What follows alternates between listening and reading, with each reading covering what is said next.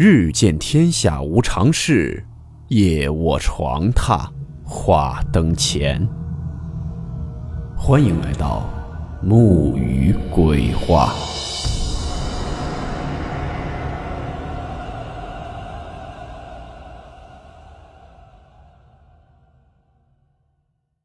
大家好，我是木鱼。今天这个故事是网上的一位网友分享的，听他爷爷讲述的一件往事。故事名称：土地公。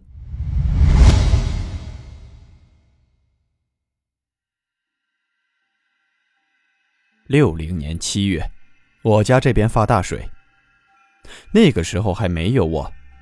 我们这儿顺着河道往下走，右边是堤防，左边是山。山脚下几百米的平地都是农田，地势比右边堤防低很多。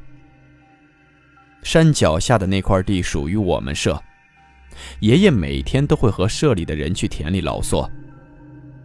在地边有一个土地庙，是大伙一起搭建的，有一人来高。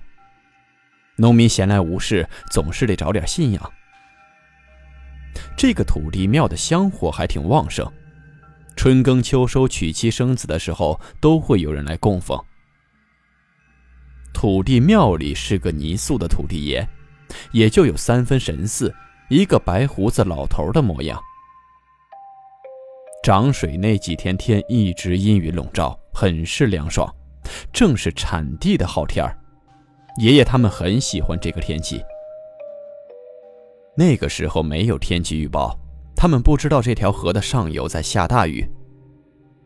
就在一天早上，张二婶的女儿生了个大胖小子，前去给土地爷烧香，发现那土地爷的神像不见了。张二婶急忙和大伙说：“大伙去一看，真的发现不见了。”大伙很诧异。这个土地爷的神像怎么也得百十多斤，庙里是一点痕迹都没有。看样子是被人给搬走了，可是社里的人却都说没有搬。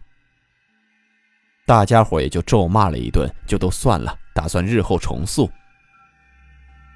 转眼间的半夜，爷爷他们被水声吵醒了，听到大河水可不是好动静。各位可能没有听到过水大的声音，哞哞的，如同千万只老牛在哀嚎。天刚蒙蒙亮，大伙就都聚集到了地方上。眼前的景象让人感到一种无形的恐怖。河水不知道多了多少倍，浑黄咆哮着在往下流。眼尖的人看见，河水上涨的速度特别快。眼看着河面一点点增高，山脚的那片苞米地，刚才看还露出一片绿色，转眼就被大水淹没了。不到天亮，水就和堤坝平了，而且看起来河中间的水面是鼓起来的，比堤坝都高。好在那堤坝是断崖式，就是不是凭空堆起来的，不存在溃坝的危险，但是也有塌坡的危险啊。大伙都离堤坝边远远的。也就是这个时候，河水里飘下来很多家具，应该是上游冲毁人家了。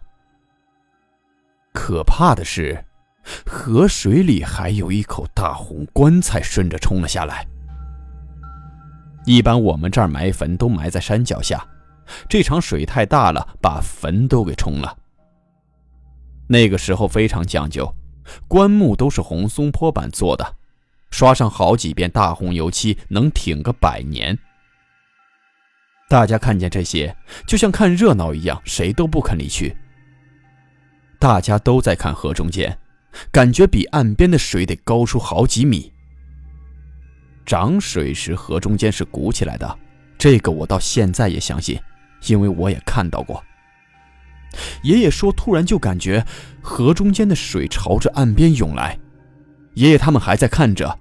那个年代的人不知道啥是危险，总认为刀架到脖子上再跑也赶趟。等到涌来的水离得近了，把一些家具、棺材都往岸边推，爷爷他们才发现水头很高，跑都来不及了。有些人是类似吓傻了，一动不动的，得有个四五十人。就在这个时候，一个棺材顺着水飘到了岸边两三米远，正好挡在涌来的水前。大家看见，那棺材上边却是那个土地爷的泥塑，稳稳地立在棺材顶上。涌来的水遇到棺材，好像受到了什么阻力，一下子拍到棺材，那泥像碎成了好几块，水却退了回去。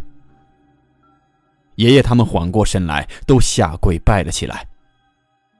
那场大水持续了一天多，就慢慢的退去了。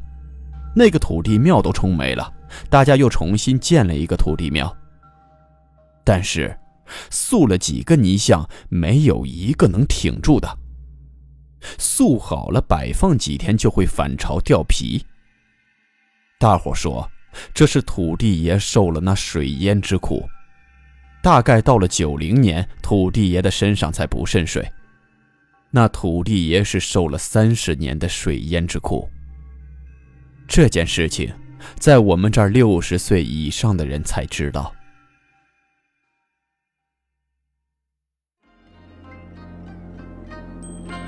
好了，我们今天的故事到此结束。祝你好梦，我们明晚见。